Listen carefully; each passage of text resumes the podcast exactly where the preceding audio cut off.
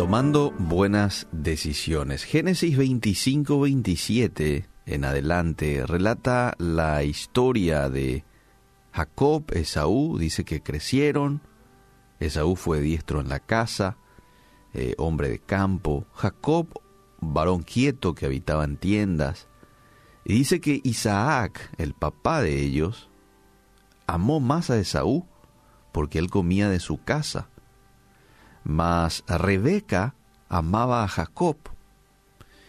Y guisó en una ocasión Jacob un potaje, dice en una versión, en otra dice un, una sopa de lentejas, ¿verdad?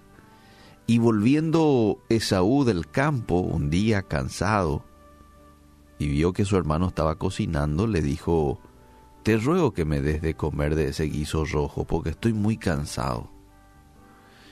Y Jacob respondió, bueno, no hay problema, te voy a dar, pero véndeme en este día tu primogenitura. Sutil fue Jacob. Entonces dijo Esaú, bueno, es aquí yo me voy a morir luego. ¿Para qué me va a servir la primogenitura? ¿Eh? Más importante es comer de ese guiso rojo porque demasiado hambre tengo. Estoy parafraseando un poquito el texto, ¿verdad? Entonces le dijo Jacob, bueno, pero jurame en este día de que me vas a vender esa primogenitura que me vas a dar. Y él le juró, dice, y vendió a Jacob su primogenitura. Entonces Jacob dio a Esaú pan y del guisado de las lentejas, y él comió y bebió y se levantó y se fue, menospreciando así la primogenitura. El principio cosechamos lo que sembramos. Se refuerza, amable oyente, a lo largo de la Biblia. Lo podemos ver en Job 4.8, Proverbios 11.18 y en varios otros pasajes. Cosechamos lo que sembramos. Pero en este pasaje en particular lo podemos ver de una manera práctica. Esaú cosechó lo que sembró eh, y lo aprendió de manera dolorosa. Él regresó de cazar con hambre, pidió un tazón del guiso que su hermano estaba cocinando. Jacob, de manera este, también así, bien, bien sutil, aprovecha la oportunidad, aceptó compartir la comida, pero a cambio de los derechos de primogenitura de su hermano gemelo mayor. ¿Y qué es lo que tanto dirá alguien del otro lado este tema de la primogenitura? En los tiempos del Antiguo Testamento, el hijo primogénito gozaba de privilegios. Privilegios como, por ejemplo, que incluían la autoridad sobre los hermanos menores, el primogénito tenía el doble de la herencia.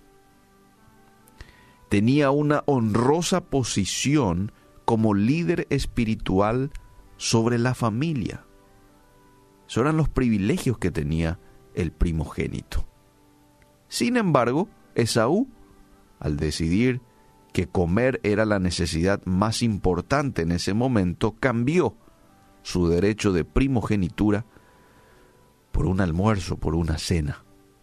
Y más tarde se lamentó cuando se dio cuenta de que lo que había perdido en realidad era algo grande. Pero cuando él se lamentó, ya era demasiado tarde.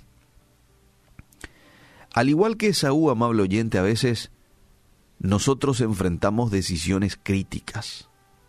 A veces tenemos ciertos deseos que queremos satisfacer. Eh, a ver,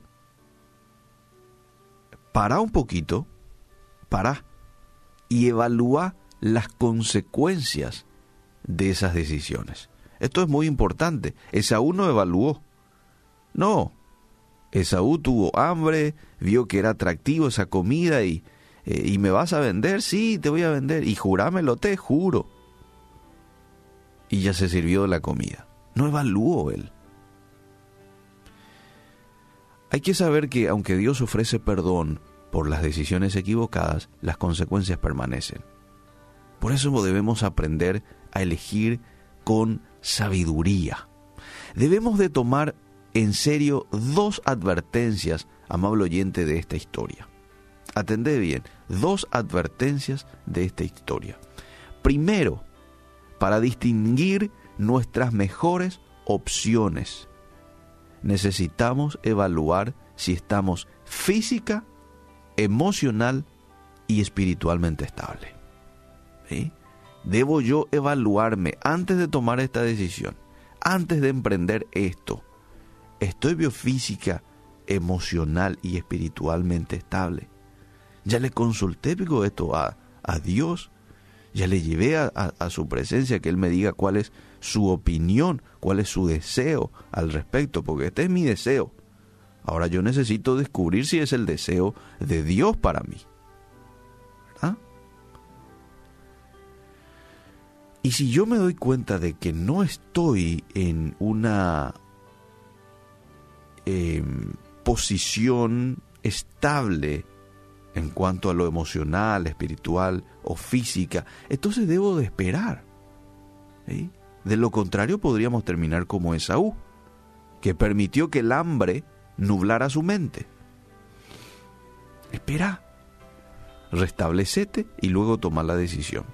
Lo segundo que tengo que tener en cuenta de esta historia es retrasar la gratificación es una opción segura retrasar la gratificación. ¿Por qué esto? Porque a veces somos impulsivos a la hora de tomar una decisión y nuestros anhelos humanos pueden sentirse abrumadores. Pero yo debo aprender a esperar el tiempo de Dios en oración, en quietud, cuando Él aún no nos ha revelado su voluntad. Estad quietos y reconoced que yo soy Dios, dice un texto. A veces necesitamos estar quietos para escuchar luego la voz de Dios. Ah, bueno, en ocasiones con tanto ruido no podemos escuchar o no podemos distinguir la voz de Dios de las otras voces. Entonces es necesario que yo esté quieto, que esté tranquilo. Y es allí cuando Dios me va a dar a conocer su plan con relación a una situación eh, X en nuestras vidas. Pensá en los deseos que tenés, considera las consecuencias y tomate tu tiempo. Dios quiere protegerte de problemas innecesarios. Entonces es, es importante que aquí le incluyamos a Él este, en las decisiones que tengamos que tomar. Y me dirá alguien del otro lado, pero hay decisiones que tengo que tomar rápido. Bueno, y podés orar rápido y Dios también eh, sabe de que esa decisión ya la tenés que tomar y Él te va a, a dar su, su, su plan. Él te va a dar su, te va a mostrar su voluntad con relación a eso. ¿eh? Pero incluyámosle a Dios en la toma de nuestras decisiones y estemos siempre en buena condición física, emocional y espiritual a la hora de tomar decisiones importantes, para no caer en este error en lo cual cayó Esaú.